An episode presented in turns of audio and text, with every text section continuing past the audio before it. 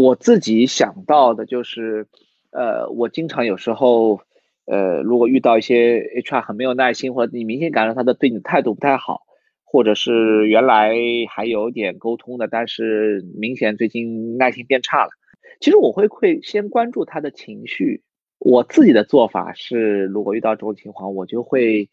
听他讲啊，或者是听他抱怨一下，对吧？如果你真的能感受到他的焦虑或者是一些不安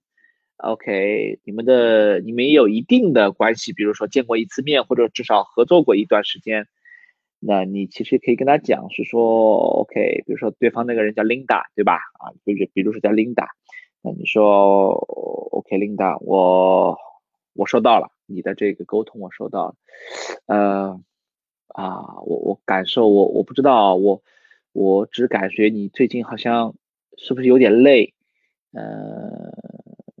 感觉你的压力是挺大的。我我有这种感受，我不知道对不对。当你比较真诚的，而且啊温柔温暖的说出这个话的时候，其实我跟你讲，就是说有可能，我我不知道你们愿不愿意去试试看啊。就是我我自己经常去做，包括我对现在客户也是这样。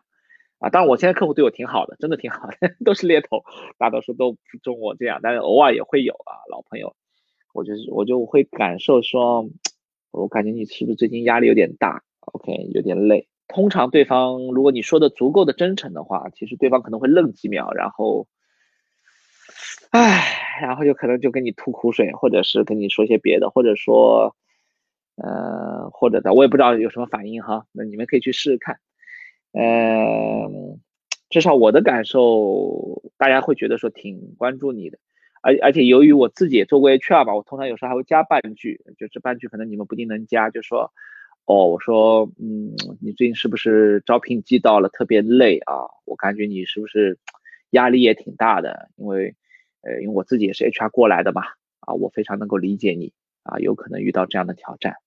其实你这样话一说，同理心一走呢，对方就，所以有时候我们是先先人后事了，好吧？如果你感受到对方的情绪不对，或者是最近的状态不对，其实你不不一定要交接在这个事上。其实你们做团队管理也是这样的，因为我知道群里面有很多人是是公司创业者啊，很多是很大团队的 leader，其实也是这样的，你要先人后事，OK，先跟后代，先人后事，就是呃，你先关注的是这个人，就他为什么在此时此刻这个样子。呃，跟你说了这样的一些话，有这样的一些情绪，呃，他背后的诉求是什么？他想，他真正想拿到的东东西东西是什么？啊，他想表达的情绪是什么？他有没有想得到一些支持、一些安慰或者一些鼓励等等？啊，如果你关注点在这个事情上面，其实我觉得说有可能效果会很不一样，因为你跟你的客户的关系或者跟你同事和队员的关系。啊，可能就不是就事论事了，因为就事论事的话，其实是很 boring 的一个事情。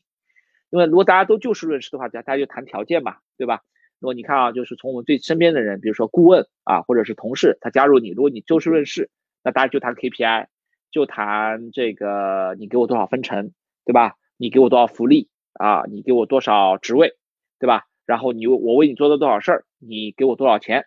对吧？就是这样。如果你跟比如说你和候选人这样谈，那候选人就说。哪家你给我什么 offer，对吧？等等，那你你你跟客户如果这么谈，客户就说你给我多少人啊？我给你付你多少钱，甚至我还要再砍砍个价。